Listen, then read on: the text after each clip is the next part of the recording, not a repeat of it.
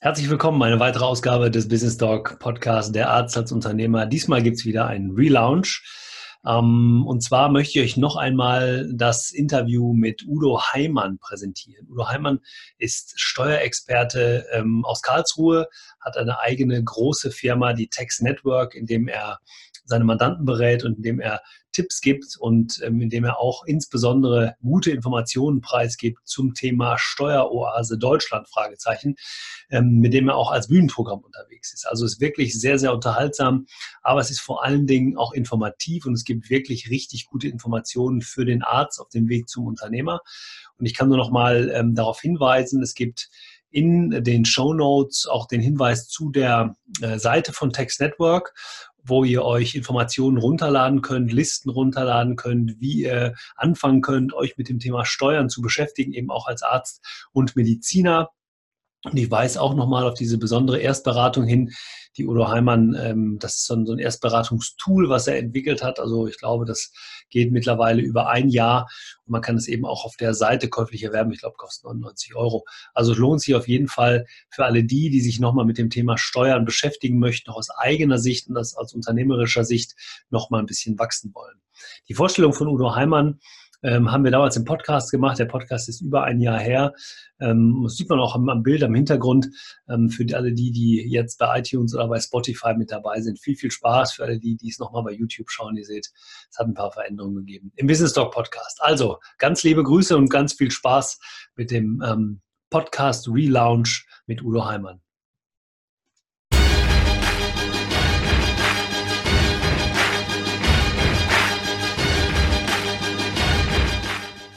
Herzlich willkommen zu einer weiteren Ausgabe des Podcasts Business Dog Arzt als Unternehmer. Mit diesem Podcast möchten wir Sie oder euch auf dem Weg in die Selbstständigkeit oder Niederlassung mit wertvollen Tipps und Hinweisen unterstützen und Ihnen bei der Entwicklung zum Unternehmer helfen. Aber auch als etablierter Mediziner finden Sie hier kostbare Informationen und Tipps für Ihre Praxis und für Ihr Unternehmen. Wir machen den Arzt zum Unternehmer.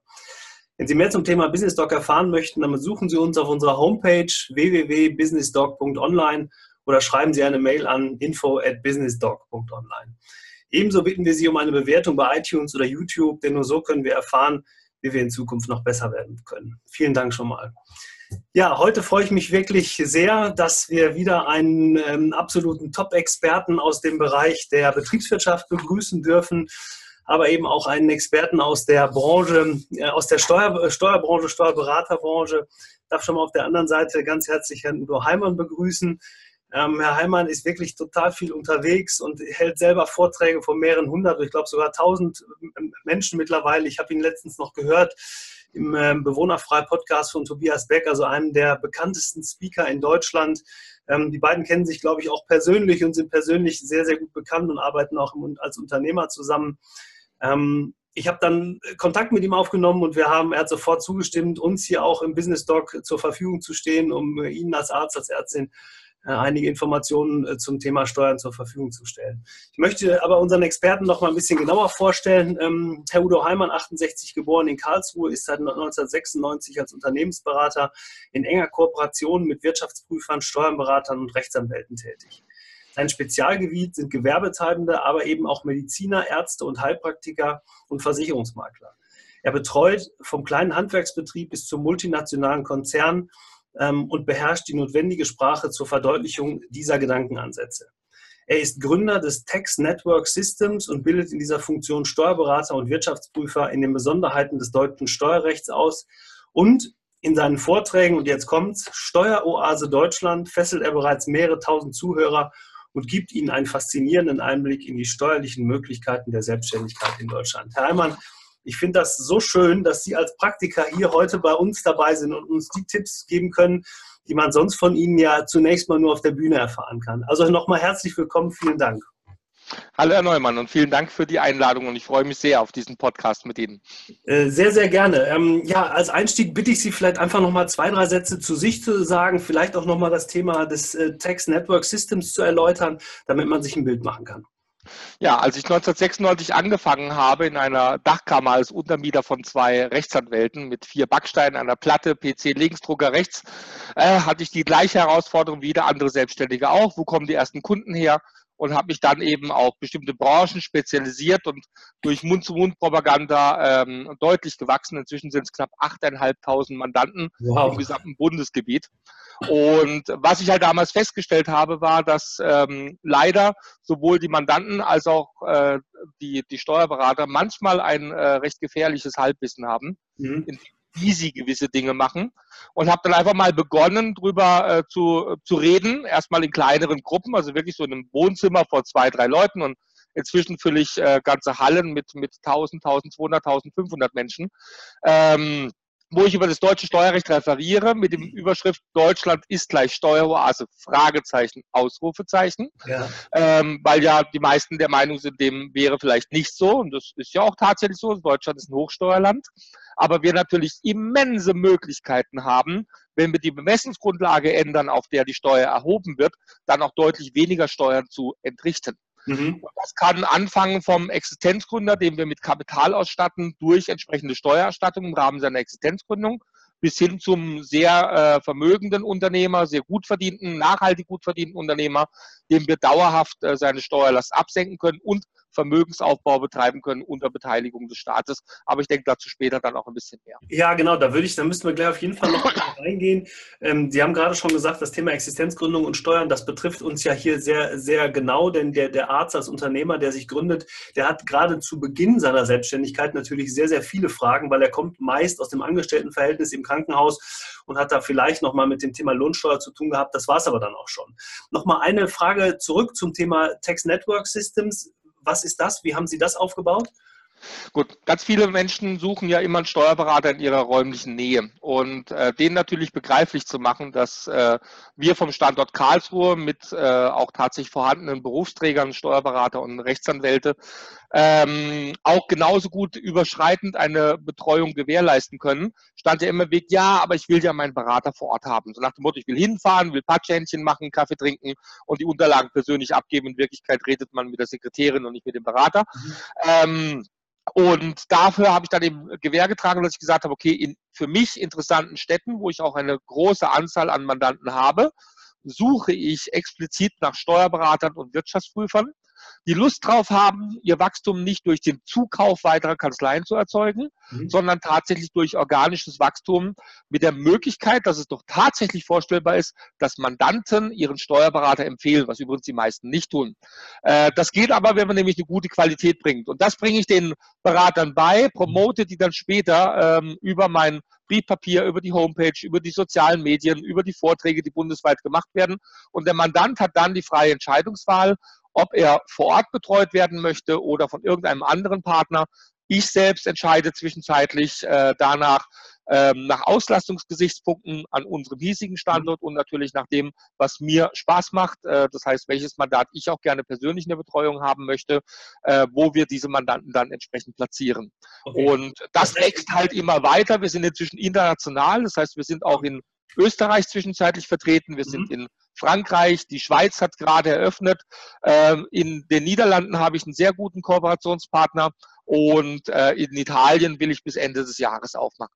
Sehr schön. Das heißt also, dass das System, wie Sie sich vorgestellt haben, das ist ja letztendlich auch eine unternehmerische Idee gewesen, irgendwann funktioniert so, zeigt mir aber auch wieder, dass der persönliche Kontakt zu meinem Berater sicherlich wichtig ist, aber letztendlich, Sie haben es ja gerade auch schon gesagt, für, für Abgabe von Unterlagen, für Einreichung von vielleicht dem, dem Thema Buchhaltung gar nicht so notwendig sind, sondern die Beratung im Hintergrund und dann vielleicht irgendwann das persönliche Gespräch über vielleicht auch so ein Medium, wie wir es gerade hier betreiben, ist, ist ja absolut zukunftsträchtig und und eben für den Mandanten auch das, was er will, nämlich Zeit sparen und letztendlich über gute Tipps auch noch Geld sparen. Ja.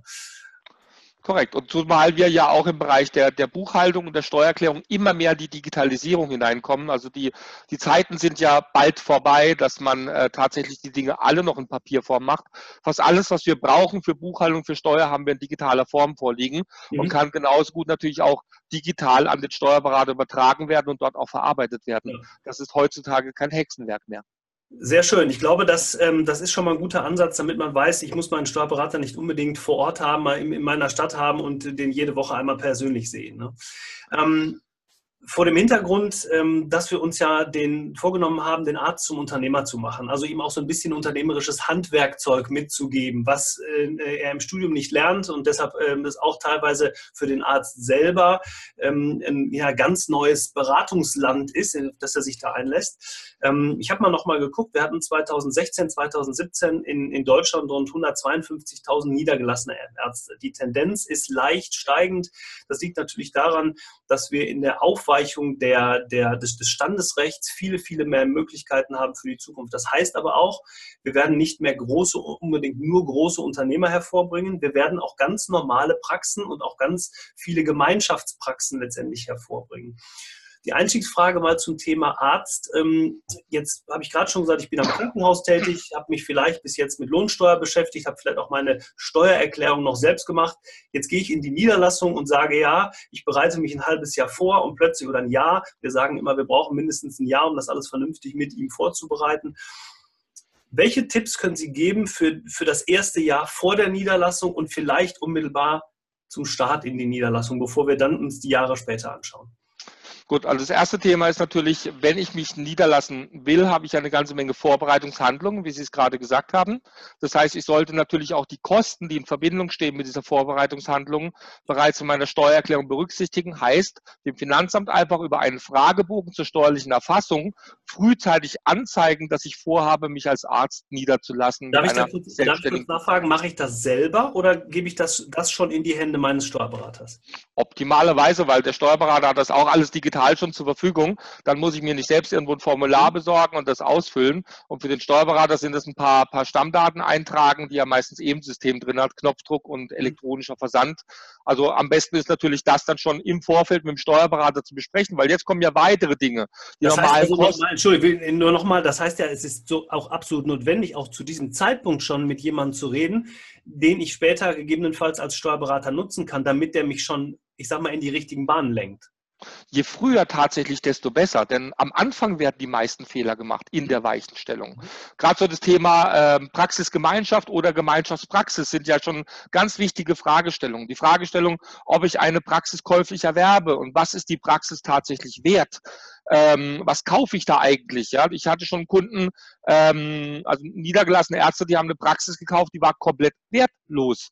Und da war eine Immobilie mit hinterlegt, die total überbewertet war. Mhm. Und äh, die haben aber die Entscheidung halt schon getroffen, bevor sie ins Gespräch gekommen sind. Und danach konnten wir nur noch die Scherben aufsammeln. Und dann hat er erstmal jahrelang für diesen einen ersten entscheidenden Fehler bezahlt. Mhm. Es wäre doch klug, einfach am Anfang sich schon einen Sparingspartner mit ins Boot zu holen, der einen dabei betreut. Nicht nur von der betriebswirtschaftlichen Seite, wie es ja Ihr Part ist, Herr Neumann, mhm. sondern auch von der steuerlichen Seite, weil auch da viele Sachen falsch gemacht ja. werden können. Mhm. Okay. Das heißt, äh, in der Phase ist es wichtig, einen Steuerberater zu haben. Was mache ich noch? Was, worauf muss ich noch achten? Das erste ist, dass ich mich natürlich jetzt mal um das Thema Eigenkapitalausstattung kümmern muss. Ärzte gehören jetzt ja nicht gerade zur, zum ärmsten Teil unserer Bevölkerung, auch nicht die angestellten Ärzte. Das heißt, ihre äh, Lohnsteuer, die sie entrichten, Einkommensteuer, die sie bezahlen, ist relativ hoch, äh, was ja auch schön ist. Ähm, und es ist aber dann auch absehbar, dass man als Arzt irgendwann mal ja noch mehr verdient, aber am Anfang natürlich hohe Investitionen hat. Mhm. Entweder kaufe ich eine Praxis, dann sollte ich mir im Vorfeld anschauen, was kaufe ich. Denn der Kaufpreis setzt sich immer äh, aus zwei bis drei Positionen zusammen. Die eine Position, die ich immer mitkaufe, sind die sogenannten Assets. Das heißt, das vorhandene Anlagevermögen in der bestehenden Arztpraxis. Da ist mein Ratschlag ganz klar, das detailliert aufzunehmen, dass wir genau wissen, was wir kaufen. Ob das jetzt ein Behandlungsstuhl ist, eine Liege, äh, technische Gerätschaften, äh, der Wartezimmerbereich, das, der Sekretariatsbereich, die technischen Ausstattungen wie die Serveranlage und so weiter, dass wir das wirklich im Kaufpreis einzeln aufgliedern und den geringsten Teil des Kaufpreises dann äh, entfalten auf das Thema des sogenannten Praxiswertes, also des Standortes und des Kundenstammes des mhm. Patientenstammes, weil natürlich dieser Praxiswert über 15 Jahre unter Umständen abgeschrieben mhm. werden muss. Auch hier gibt es Verkürzungsmöglichkeiten, je nach Überalterung der Patientenstruktur. Aber die beweglichen Wirtschaftsgüter können A viel kürzer abgeschrieben werden. Und B, jetzt wird es interessant zum Thema Eigenkapitalausstattung, kann ich als Unternehmer die Anschaffung von beweglichen Wirtschaftsgütern, die ich überwiegend in meinem Betrieb benötige, in meiner Praxis benötige, ähm, und die ich dort auch zu mehr als 90 Prozent betrieblich nutze und in den nächsten drei Jahren kaufen werde, was ja meistens in dem Jahr, bevor ich kaufe, auch tatsächlich mhm. klar ist, kann ich diese Wirtschaftsgüter zu 40 Prozent bereits steuerlich vorher in Abzug bringen und damit natürlich mein, meinem Arbeitnehmereinkommen eine Position gegenüberstellen, nämlich des Verlustes der Einkünfte aus selbstständiger Tätigkeit. Mhm. Das wird miteinander verrechnet und dadurch kommt es zu nicht unerheblichen Steuererstattungen. Das ist, glaube ich, ein super Tipp. Ich glaube nicht, dass da jemand schon mal dran gedacht hat, weil es ja häufig heißt, kann ich denn überhaupt schon etwas steuerlich geltend machen, wenn ich in der Phase der Niederlassung bin? Viele denken vielleicht an so klassische Dinge wie, ich habe mal eine Fortbildung, die ich wahrnehme, vielleicht habe ich auch mal ein Honorar, das ich bezahlen muss an irgendjemanden, der mich berät.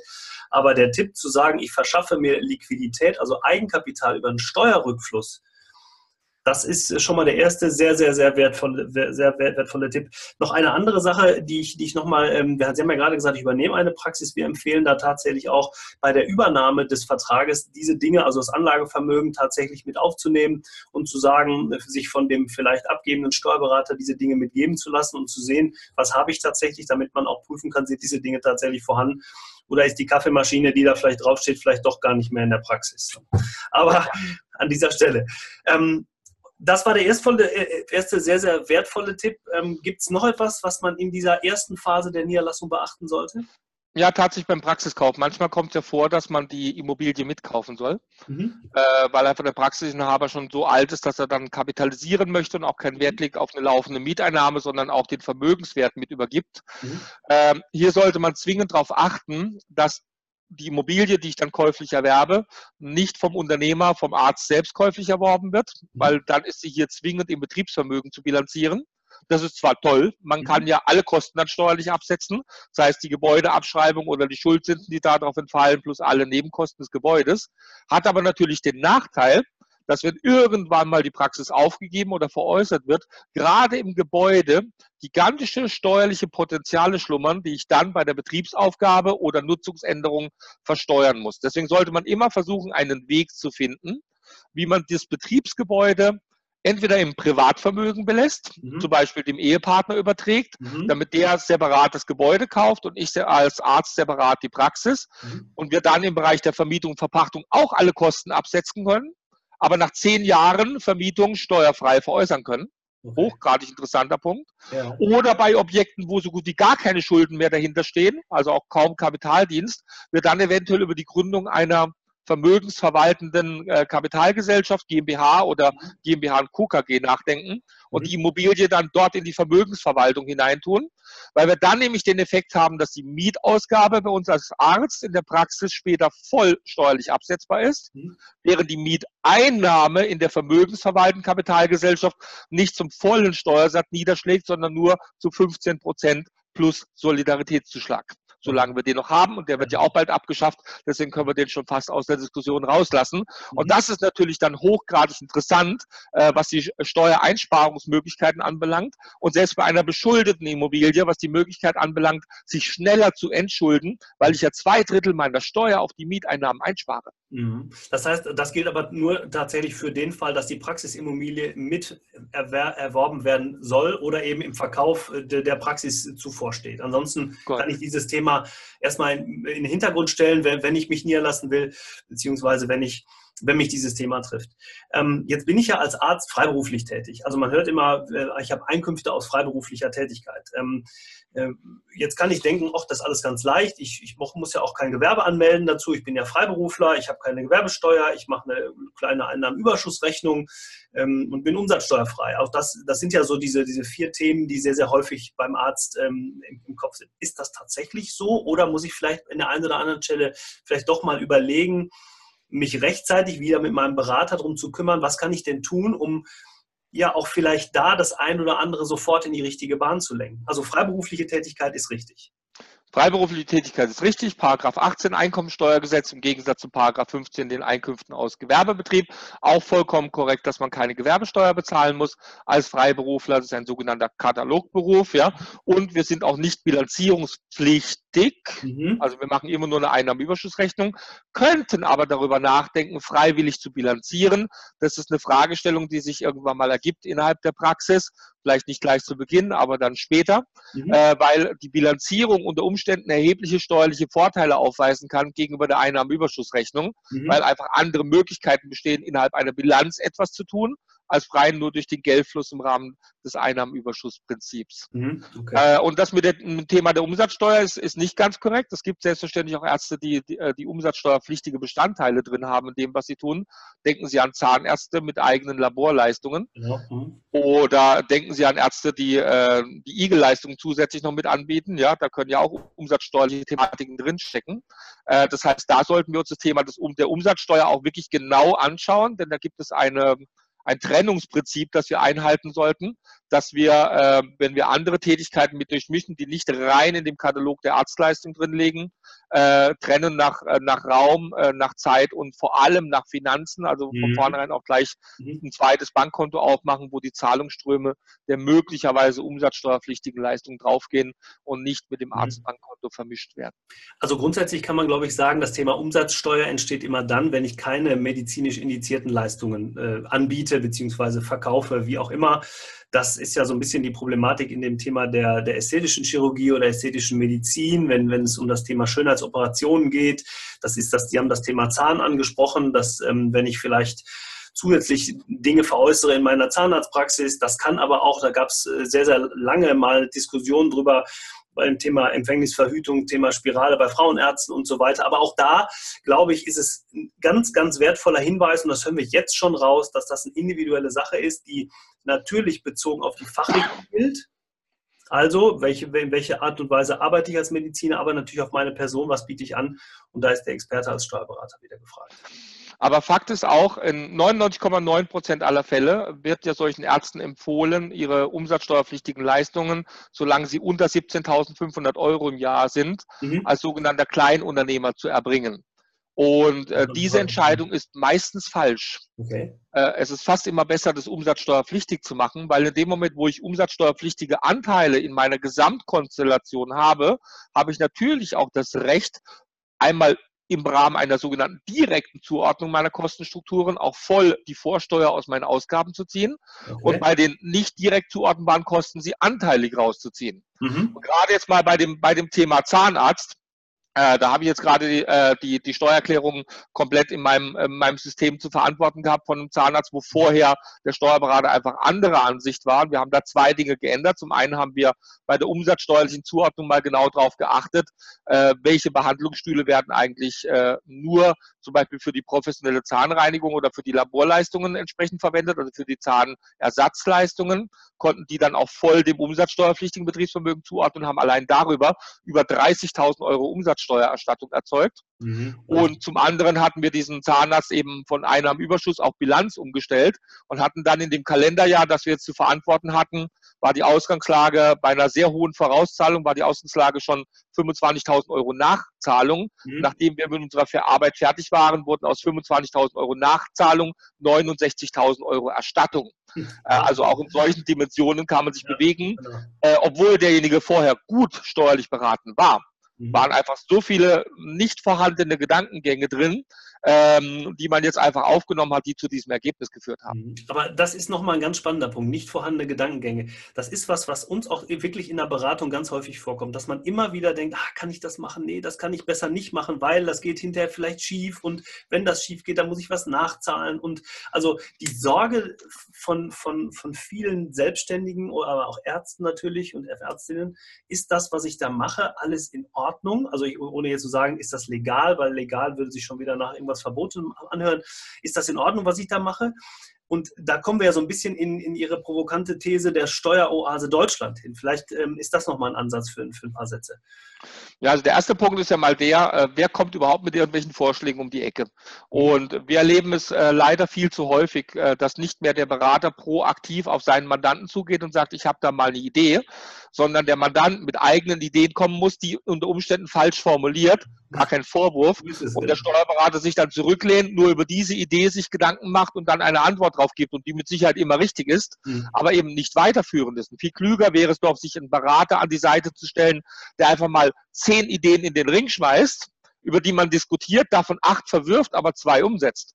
Und diese zwei Ideen, die dann umgesetzt werden, immer auf legalem Art und Weise und nach den Buchstaben des Gesetzes, ähm, die bringen einen dort noch weiter, als wenn man gar keine Ideen gehabt hätte. Mhm. Und das ist doch die Herausforderung der heutigen Zeit. Man kann doch keinem Steuerpflichtigen mehr zumuten, sich in, der, in dem Wirrwarr des deutschen Steuerrechts auszukennen und äh, Ideen zu entwickeln. Genau dafür leistet man sich einen Berater und als Arzt, äh, gerade wenn man relativ hohe Gegenstandswerte hat, also sprich hohe Einkünfte, hohe mhm. Umsätze, zahlt man ja auch für diese steuerberatenden Leistungen nicht gerade wenig Geld. Und was ich so immer sehe, ist, dass es gar nichts mehr mit Steuerberatung zu tun hat, sondern die meisten Steuerberater sind zu Abwicklern verkommen. Die mhm. verarbeiten einfach das, was sie auf den Tisch kriegen. Das verarbeiten sie gut und richtig. Mhm. Aber darüber hinaus äh, sehe ich wenig äh, Gestaltungsspielräume die die da anwenden. Und das mhm. ist etwas, was unser Text-Network-System natürlich auszeichnet, dass sämtliche Berater proaktiv auf ihre Mandanten zugehen. Ja, das ist äh, ganz, ganz toll, weil ich glaube, das ist genau das, was der Kunde sich wünscht, nämlich den Berater, der sagt, ich habe hier ein paar Ideen und lass uns die doch mal besprechen und nicht zu sagen, am Jahresende komme ich als, als, als Mandant und sage, ich habe da mal gehört von einem Kollegen, der hat was anderes gehört, also ein gefährliches Halbwissen und dann heißt es, nee, nee, das können wir so nicht machen, weil das kommt für Sie nicht in Frage. Also ich glaube immer, dass, die, dass es tatsächlich so ist, dass, dass, der, dass die Zukunft der steuerberatenden Berufe darin liegt, tatsächlich zu beraten und nicht mehr zu verwalten. Denn das, was, was auch ein Arzt bekommt, ist die BWA einmal im Quartal. Da guckt er drauf, die legt er ab, die heftet er ein und dann zum Jahresende trifft man sich und sagt, ist alles gut gelaufen, wir sehen uns dann im nächsten Jahr. Und ich glaube, das geht nicht mehr lange gut, wenn ich das mal so sagen darf. Ja. Gerade auch im Zuge der, der Digitalisierung wird ja immer weniger Aufmerksamkeit in den nächsten Jahren auf das tatsächliche Verarbeiten der Belege mhm. gelegt werden. Wir werden künstliche Intelligenzen bekommen. Der Arzt wird seine Belege einscannen und die künstliche Intelligenz wird vollautomatisch erkennen, wie dieser Beleg zu verbuchen ist, wird ihn automatisch mit der Bank abgleichen, die auch elektronisch eingespielt wird. Das heißt, die Zukunft der Buchhaltung wird äh, in erheblichen automatisierten Prozessen ablaufen und die Steuerberaterbranche muss sich hier ganz gewaltig umstellen mhm. und da natürlich viel mehr Fokus auf die Beratung legen. Ja. Aber auch bei den Steuerberatern haben wir das Problem, wir haben knapp 70.000 niedergelassene Steuerberater. Davon sind nach aktuellen Statistiken fast 30.000 äh, deutlich älter als 55. Und äh, wir haben zwar ähm, die gleiche Menge an neuen Steuerberatern, die die Prüfung ablegen, aber immer weniger, die sich niederlassen wollen. Mhm. Das heißt, wir erleben im Moment gerade einen Niedergang der niedergelassenen Steuerberater. Äh, auch tatsächlich eine Bündelung, auch in den großen Kanzleien wie PricewaterhouseCoopers, Ernst Young, äh, die natürlich diese Steuerberater wie, wie Staubsauger mhm. aufsaugen mhm. und äh, damit auch die Mandanten natürlich aufsaugen. Aber viele Mandanten wollen natürlich nicht zu den Big Four gehen, sondern wollen natürlich äh, den Steuerberater haben, der sich auch noch persönlich um sie kümmert und nicht nur den Angestellten-Steuerberater. Das ist auch eine sehr spannende Entwicklung, ähnlich wie bei den Medizinern, mhm. äh, die wir da gerade erleben und die sich in den nächsten zehn Jahren äh, sicher fortsetzen wird. Genau auf dieses Thema kommen wir gleich zu das, das Thema des Podcasts nochmal. Eine Sache möchte ich gerne aufgreifen. Sie haben gesagt, das Thema Buchung. Ähm, Sie haben gesagt, in Zukunft wird, wird es sehr viel äh, digital gehen, elektronisch gehen. Wie mache ich es denn heute? Also ähm, ich, wie gesagt, ich komme jetzt aus dem Krankenhaus, ich habe ähm, noch nie Buchungsbelege gesammelt. Ähm, man hört immer von dem Schuhkarton, den ich mir nehmen soll, erstmal alles reinschmeißen soll und den dann meinem Steuerberater gebe. Ist das immer noch aktuell oder ähm, sollte ich die vorsortieren? Sollte ich mir selber auch mal Gedanken machen, was gebe ich ab? Äh, wie würden Sie es handhaben? Wie, wie hätten Sie es gern? Also auch den Schuhkarton-Mandanten haben wir leider noch. ähm, ist manchmal eine Serviceleistung, die man einfach anbietet, aber da sieht man natürlich auch, dass der Unternehmer sich relativ wenig mit seinem eigenen Zahlenmaterial beschäftigt, äh, weil er auch gar keinen Überblick haben kann. Also klug wäre schon, wenn man sich überhaupt erstmal vorstellt, was ist überhaupt eigentlich alles absetzbar. Mhm. Und da darf man als Unternehmer ja ruhig die Idee entwickeln, dass ähm, so ziemlich alles, was man in seinem Leben tut, steuerlich absetzbar sein könnte, wenn man die richtige Geschichte dazu findet. Das hat was mit Storytelling zu tun. Mhm. Und so ziemlich alles, was ich als Unternehmer in meinem Leben tue, kann eine betriebliche Bewandtnis haben. Und wenn ich dann einen dazugehörigen Beleg habe, lege ich den selbstverständlich in der Buchhaltung ab. Die Ablage der Buchhaltung ist extrem einfach. Ich habe faktisch einen Ordner, also wirklich körperlich, wenn ich noch in Papier denke, ja, unterteile diesen Ordner in äh, drei Abteilungen. Abteilung 1 nenne ich Bank. Dort sind die mhm. Kontoauszüge drin. Abteilung 2 nenne ich Kasse, darin befinden sich die Barbelege. Mhm. Und Abteilung 3 nenne ich alles andere. Also Bank, Kasse, alles andere. Mhm. Und jetzt kann ich zu den Bankauszügen alle Belege dazu sortieren, die dort draufgehen oder runtergehen. Das heißt, ich belege meine Kontoauszüge, kann damit auch gewährleisten, dass meine Unterlagen vollständig sind, dass alles, was sich über Zahlungsströme abspiegelt, auch vorhanden ist an Papier.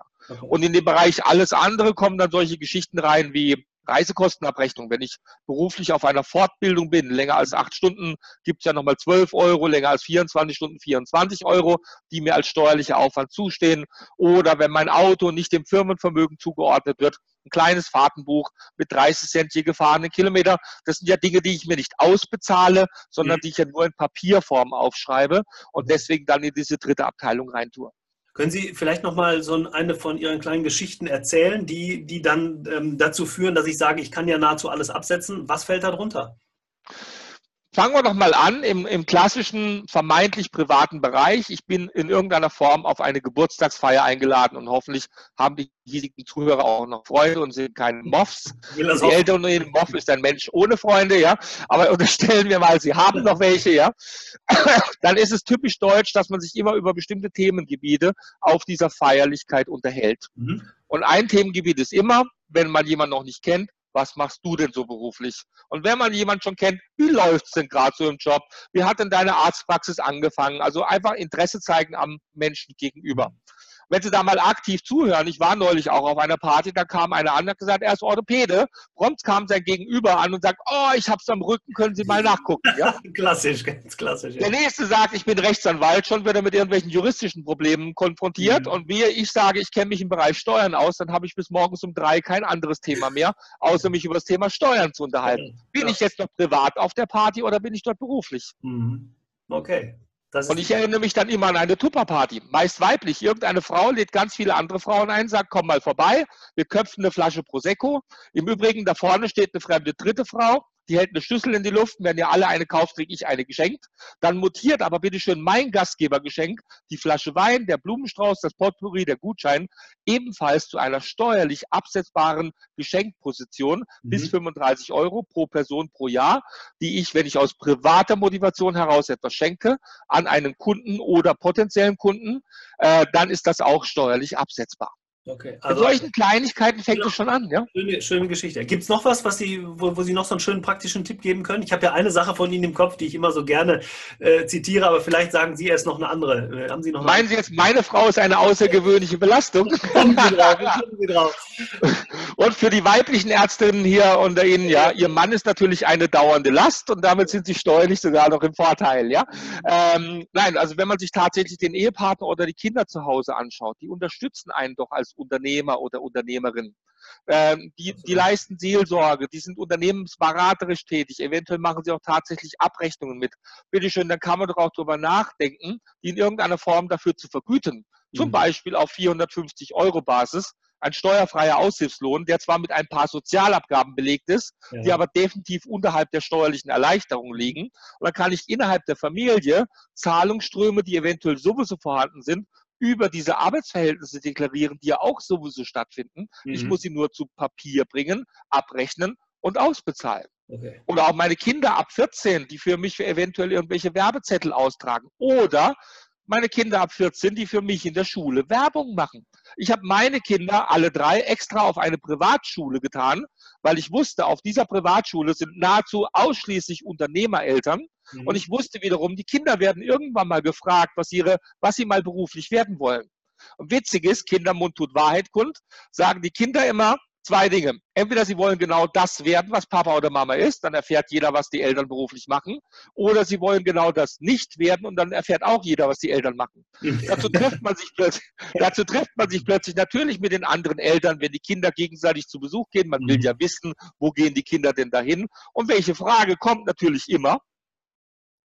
Was machst du so beruflich? Genau, was machst du so beruflich? Und schon sind wir im Austausch. Allein die Jahre, die meine Kinder auf der Privatschule waren, haben mir über 30 hochqualitative Unternehmermandate gebracht. Also allein über die Beratungshonorare, die ich daraus generiert habe, hat sich das Schulgeld mehrfach bezahlt. Ja, das wäre jetzt meine nächste Frage gewesen, ob das Schulgeld dann steuerlich absetzbar gewesen wäre. Aber ich glaube, so weit geht, so weit geht die Geschichte dann nicht. Doch, natürlich zu 30 Prozent ist das Schulgeld steuerlich absetzbar im Aber, Rahmen der Einkommensteuer. Okay, diesen Trick müssen Sie mir dann an anderer Stelle nochmal erklären. Aber ähm, gerne doch. Aber ich glaube tatsächlich, dass es diese Geschichten sind, die ja deutlich machen, dass es viele, viele Möglichkeiten gibt, die wir einfach nicht nutzen. Also wir alle, wir alle Unternehmer nicht nutzen, die wir aber ähm, rechtlich, legal und ähm, in, auf einem äh, ganz normalen Wege in der Steuererklärung mit angeben können. Wir müssen es nur besprechen und das sind die Dinge, die Sie meinen und mit angesprochen haben.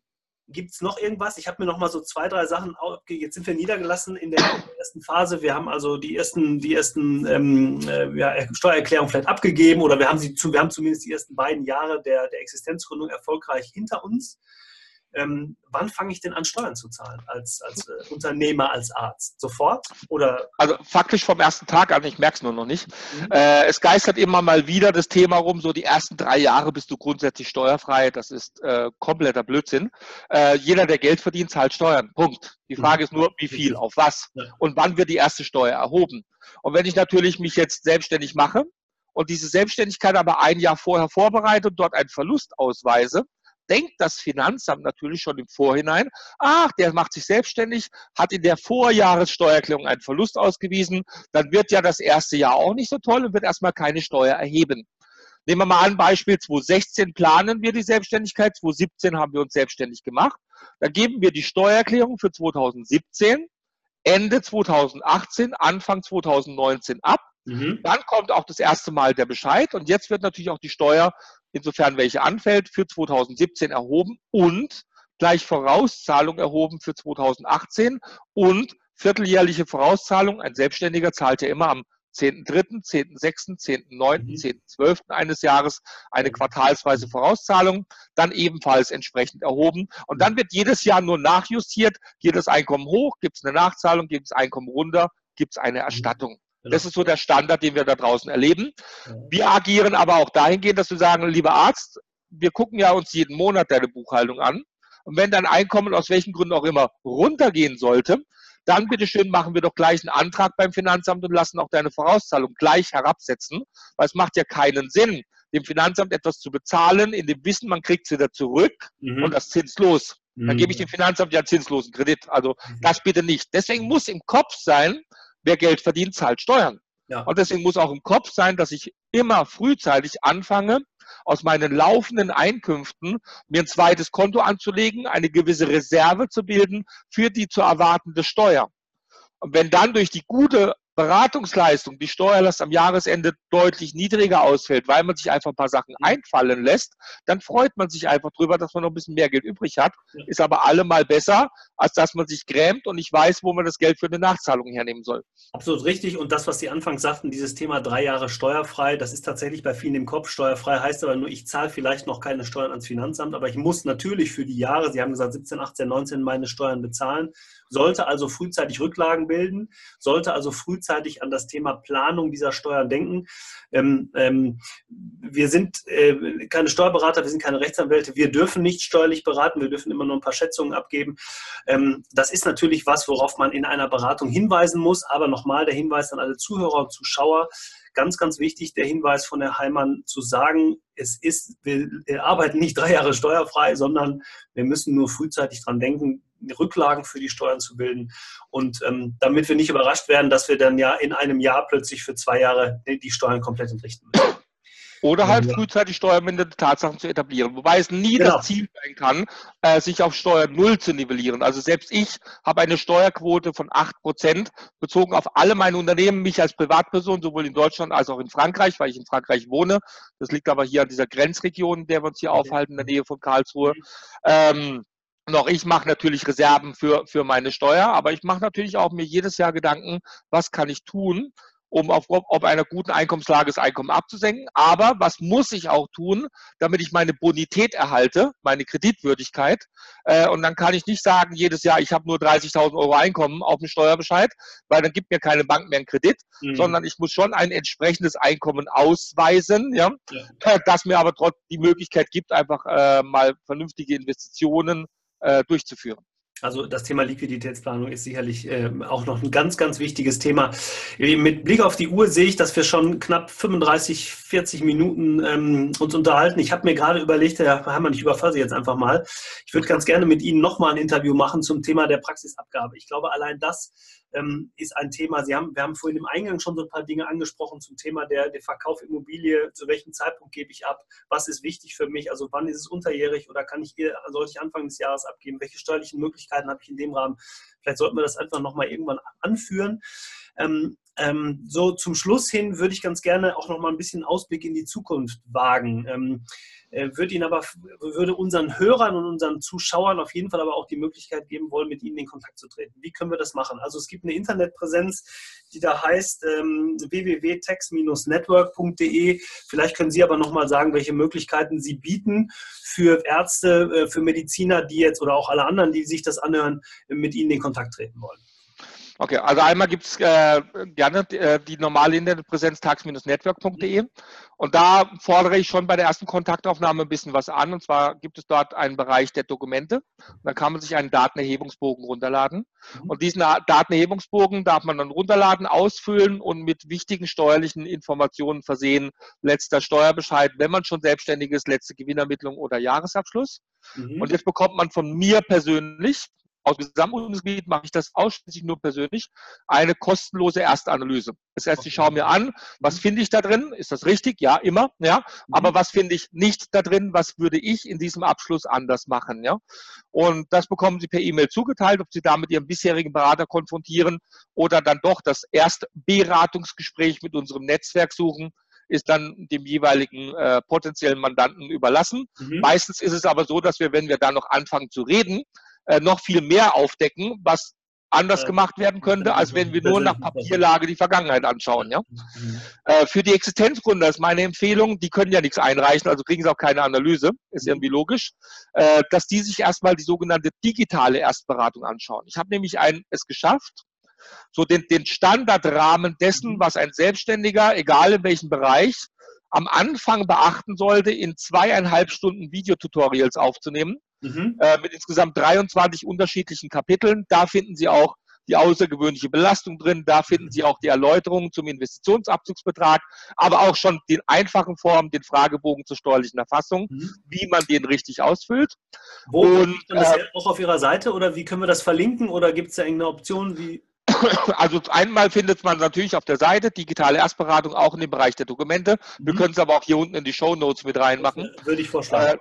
Dass man direkt äh, drauf kommt. Hochgradig interessant, kostet auch nur 97 Euro brutto, steuerlich natürlich auch voll absetzbar. Mhm. Und ähm, hat dann eben die Möglichkeit, nicht nur alles immer wiederkehrend sich anzuhören und anzuschauen, mhm sondern ich habe das Ding als Lifetime-Zugang generiert. Das heißt, alles, was sich jemals im deutschen Steuerrecht ändern wird, werde ich neue Videos dazu produzieren. Und sämtliche Leute, die eine haben, werden informiert, dass ein neues Video dazukam oder ein altes Video ausgetauscht worden ist, weil es sich generell geändert hat.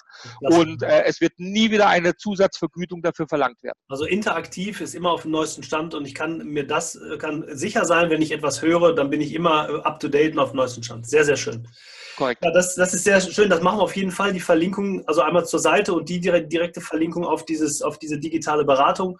Ähm, und wenn jemand sagt, ich möchte gerne mal persönlich mit Herrn Heimann sprechen, dann soll er einfach über die Kontaktdaten, die wir geben, einfach ähm, mit Ihnen Kontakt aufnehmen und Sie würden dann sagen, in welcher Region, mit welchem Netzwerkpartner ähm, man gegebenenfalls auch oder zusätzlich arbeitet. Ja, aber bitte nicht mit dem Wunsch versehen, ich hätte ganz gern einen Netzwerkpartner in Hintertupfingen, weil da haben wir einfach keinen, ja. Ähm, sondern einfach abwarten, dass wir uns melden und wir teilen dann einen Netzwerkpartner mit. Und wenn dann natürlich gesagt wird, ja, aber ich will nicht zum Netzwerkpartner, ich will persönlich zum Herrn Heimann, dann kommen wir natürlich dem Wunsch nach. Okay, sehr, sehr schön. Ja, äh, die letzte Frage, die ich Ihnen stellen möchte, das ist so ein bisschen Zukunfts, äh, zukunftsbetrachtende Frage. Wir haben, Sie haben vorhin schon mal gesagt, wo geht das hin, wo geht es bei Steuerberater hin?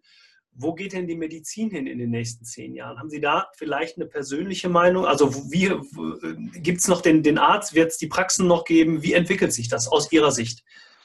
Ja, wir haben hier zwei Komponenten drin, die ich mit, mit Argwohn betrachte. Das eine ist das Thema unseres Versicherungssystems, also die zwei Klassenmedizin in Anführungszeichen, die wir haben zwischen den Privatversicherten und den gesetzlich Versicherten. Ich erwarte auf lange Zeit eine Einheitsversicherung, weil wir die auch in allen anderen europäischen Ländern haben. Es wäre also keine Überraschung, wenn die auch irgendwann mal in Deutschland kommen würde. Da jetzt ja ein Ausschuss gebildet werden soll, äh, wird der wahrscheinlich ausgehen, dass die Kassenhonorare angehoben werden, mhm. äh, weil eine andere Lösung gibt es eigentlich nicht, äh, um die medizinische Leistung dann auch für die Kassenpatienten zu verbessern und mehr an die Privatpatienten anzugleichen.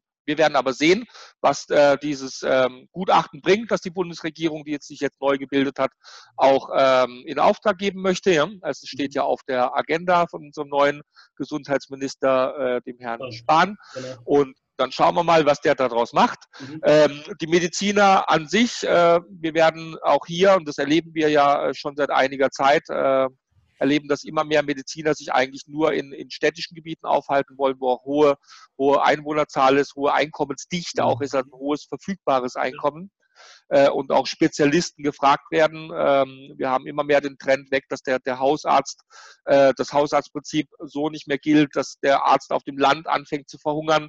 Äh, ich hoffe, dass die Politik sich da was einfallen lässt. Ansonsten äh, wird dieser Trend wahrscheinlich weitergehen und das wäre sehr, sehr schade mhm. für die mhm. flächendeckende gesundheitliche Versorgung in unserem Land. Ja. Und ich hoffe, erhoffe mir, also zwei meiner Töchter äh, studieren ja auch äh, Medizin. Okay. Die eine in Mainz, die andere in Ulm. Ja. Und äh, beide verfolgen im Moment noch die Idee des, äh, des zukünftigen Hausarztprinzips, äh, aber natürlich mit einer spezialisierten Fachrichtung dann mit dabei. Und äh, ich bin sehr gespannt, auch wie deren Gedankengänge sein werden, wenn die sich irgendwann niederlassen wollen. Hat noch ein paar Jahre Zeit, ja. äh, was sie dann tun. Aber im Moment sind die ein bisschen mehr ländlich geprägt, also werden sich eventuell nicht entscheiden, in die Stadt zu gehen, sondern mehr aufs Land, was ich dann ja. persönlich natürlich auch sehr schön finden würde. Ja. Das äh, ist genau das, was wir in der Beratung auch immer wieder sehen, dass wir, dass wir, ähm, ich sag mal, die, die gerade junge Mediziner auch durchaus bereit sind, in die eigene Praxis zu gehen und das als Zukunftsvision auch zu haben, zu sagen, ich möchte das weitermachen. Ich glaube, dass an der Stelle wirklich ganz, ganz wichtig ist, ähm, welche, welche persönlichen Ansprüche habe ich auch an das, was ich da tue. Ich glaube nicht, dass wir unterscheiden, es gibt nur noch digital oder es wird nur noch ähm, die, die persönliche Medizin geben. Ich glaube, das wird, wird sich ausgleichen. Wir werden in allen Bereichen ähm, immer noch die, den persönlichen und gerade den persönlichen Kontakt brauchen. Wir werden aber in einigen Bereichen auch auf diesen persönlichen Kontakt verzichten. Ich glaube aber auch, dass sich der Mediziner umstellen muss für die Zukunft aber da wird es ganz, ganz viele Perspektiven geben, auch für ländliche Regionen. Und ähm, auch da, ob jetzt die Bundesregierung jetzt gerade wirklich die neuen Ideen haben. Es gibt ja ein paar, Herr Spahn hat ja dazu auch ein, ein Buch rausgebracht, sogar, wie ich jetzt gehört habe, zum Thema, zum, zum Thema dieser Digitalisierung. Vielleicht ist das ein Schritt in die richtige Richtung. Lassen wir uns mal überraschen. Herr Heimann, vielen, vielen Dank. Tolle Infos, wieder ein Feuerwerk an Informationen. Ich ähm, freue mich wirklich sehr, die Informationen, die für die, für die Zuschauer und Zuhörer ähm, ja, ähm, angekommen sind oder auch, auch die man sich rausnehmen kann von Ihren Tipps, wirklich äh, spitze. Ich komme nochmal auf Sie zu und dann machen wir nochmal ein Interview und werden vielleicht ein bisschen spezieller. Im Moment wollen wir ja ein bisschen, wollen wir erstmal dazu anregen, zum Unternehmer zu werden und nicht schon wieder die Praxis abzugeben. Aber diese beiden Dinge greifen eben auch ineinander. Von daher ähm, ist das ein wichtiges Thema, was wir in der Zukunft nochmal angehen. Herzlichen Dank für Ihre Zeit ähm, und ähm, wünsche Ihnen alles Gute auch für die persönliche Zukunft. Wir bleiben sowieso in Kontakt und für die Zuhörer und Zuschauer ähm, ähnlich wie immer mit dem Satz, bleiben Sie gesund, aber tun Sie auch was dafür. Bis dahin und tschüss. Tschüss, Herr Heimann. Danke, tschüss.